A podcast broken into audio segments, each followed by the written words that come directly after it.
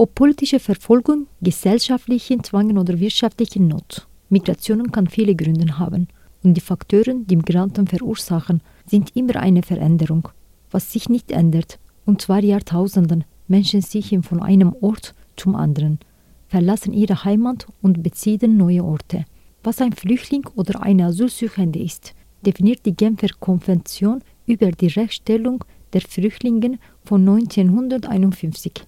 Zwingen für die Anerkennung als verrichtete Person ist die Verfolgung im Heimatland. Ob Flüchtlinge und Asylsuchende aufgenommen werden, muss genau abgewonnen werden. Besonders ist das bei Kindern so, die zu den am stärksten Betroffenen von Migrationsrisiken gehören. Die Zahl der anerkannten Geflüchteten in der Schweiz steigt. In den letzten zehn Jahren hat sie sich fast verdreifacht. Damit steigt auch die Zahl der geflüchteten Kinder. Sie brauchen besonders Schutz und Forderung. Deswegen spreche ich mit Facharztin für Kinder- und Jugendpsychiater und Psychotherapie Fana SAV. Mein Name ist Fana Assifau. Ich bin Fachärztin für Kinder- und Jugendpsychiatrie und ähm, ich arbeite in einem besonderen Projekt mit, das heißt Brückenbauer und ähm, Trauma mit NCBI Schweiz. Und dieses Pilotprojekt wird vom Gesundheitsförderung Schweiz äh, sozusagen ähm, als Pilotprojekt gefördert. Und dort ist es ganz wichtig, dass wir mit Brückenbauer arbeiten. Ähm, das heißt, dass es Menschen sind, die in der Schweiz leben, aus unterschiedlichen Kulturen, die fungieren als Brückenbauer, die werden von uns ausgebildet und sie unterstützen uns bei der Arbeit mit Geflüchteten. Wir haben zu etwa ähm, neun verschiedene Kulturen in diesem Projekt und das ist sehr zielführend, gerade in der Situation mit der Ukraine im Moment, ähm, dass man eben doch Menschen aus der Kultur hat, die vermitteln und die ähm, als Brückenbauer fungieren. Wie lange arbeiten Sie mit Kindern? Ich arbeite schon über zehn Jahre ähm, mit Kindern, also als ähm, Kinder- und Jugendpsychiaterin. Ähm, zudem gibt es unterschiedliche ähm, Verhalten. Es gibt Kinder, die wieder zum Beispiel einnässen oder die nicht mehr sprechen, also mutistisch werden, weil ähm, die Erlebnisse im Krieg ähm, oder wenn sie das jetzt unmittelbar mitbekommen und davon auch betroffen waren, äh, sie immer noch beeinflusst. Durch den Krieg zwischen Russland und der Ukraine hat eine neue Welle von Flucht nach Westeuropa begonnen. Tragen Flüchtlingskinder das Trauma ihres Herkunftslandes mit sich? Welche Arten von Symptomen sind vorhanden?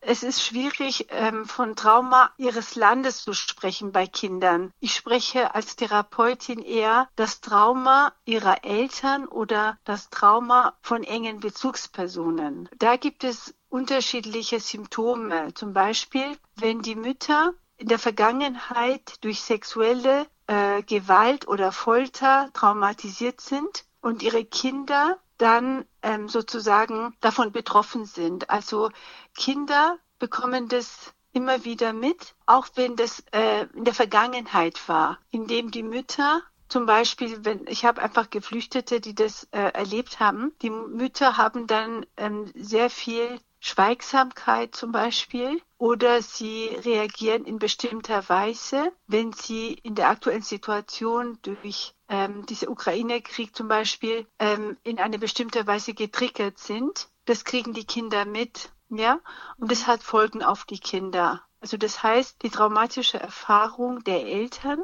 kann auf die Kinder ähm, übergehen, sage ich mal. Also es kann Auswirkungen haben. Es beeinflusst Kinder, insbesondere die Kinder, die selber in solche Situationen waren, die reagieren anders. Es ist viel bedrohlicher als Kinder, die das nur aus Filmen können, kennen oder aus, aus Spielen. Da ist es mehr abstrakt, aber Kinder von Geflüchteten, die selber unmittelbar von genau von diesen Situationen geflohen sind, von Krieg, Zerstörung, äh, die werden wieder eingeholt, die werden getriggert. Zum Beispiel habe ich zwei afghanische Kinder äh, im Alter so von sieben und neun. Die haben alles gut überstanden. Äh, vor ein paar Jahren sind sie in die Schweiz gekommen. Die haben sich gut entwickelt, aber jetzt werden sie durch diese neuen Krieg, ähm, durch mediale ähm, Konfrontation werden sie getriggert.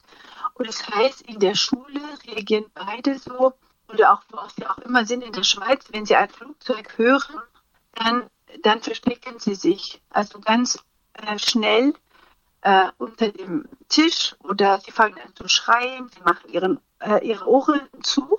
Das heißt, es erinnert sie, also ungewollt, ähm, an ihre damalige Situation. Die Bedrohung ist wieder da praktisch. Was ist bei der Behandlung von Kindern mit Trauma zu tun und was ist zu beachten? Ähm, auch da gibt es unterschiedliche Ansätze.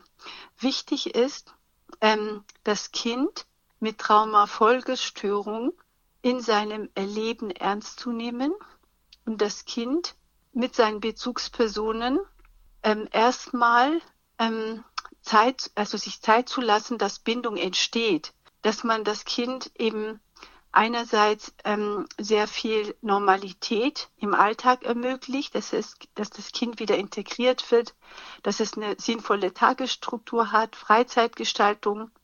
Und in der Therapie, ähm, wie gesagt, gibt es unterschiedliche Vorgehensweise und das ist abhängig vom Alter des Kindes, von der emotionalen Reife, vom kognitiven ähm, Entwicklungsstand. Aber ähm, es braucht einfach Zeit, mit einem Kind in einer Verbindung zu kommen, ein Vertrauens, äh, äh, vertrauensvolles ähm, therapeutisches äh, sagen, Beziehungskontext.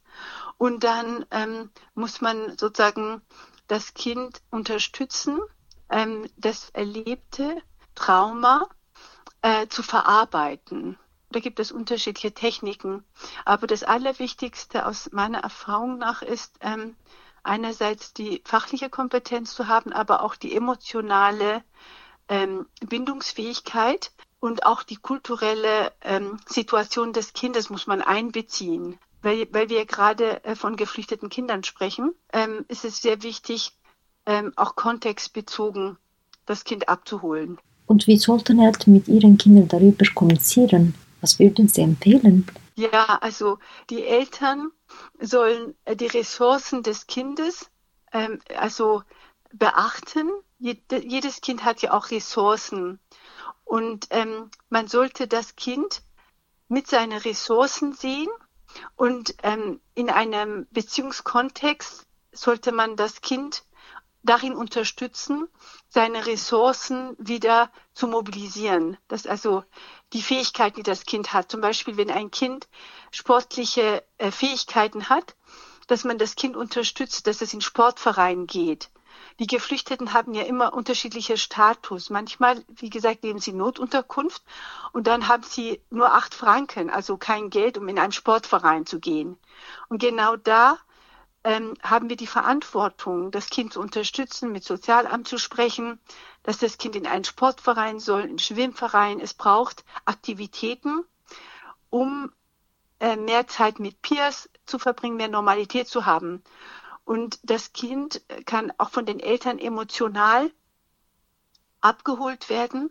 Also auf seine Bedürfnisse sollte man sehr achten schauen, eben äh, wenn das Kind traurig ist, wenn das Kind ähm, sich zurückzieht, zu gucken, wie kann man das Kind, wenn es traurig ist, wie kann man das Kind abholen? Braucht es ähm, Zeit des Rückzugs? Braucht es kindgerechte Zeit des Zusammenkommens? Also genau diese Kinder haben auch Bedürfnisse, die oft äh, missachtet werden, weil die Eltern selber sehr viel Belastung haben. Und dann braucht es Bezugspersonen, dann braucht es Brückenbauer, zum Beispiel, die interkulturell denken und arbeiten, weil die Eltern sind schon sehr belastet. Dann braucht es auch Lehrfachpersonen, Bezugspersonen, die das Kind an die Hand nehmen können, die das Kind in seiner Entwicklung fördern können.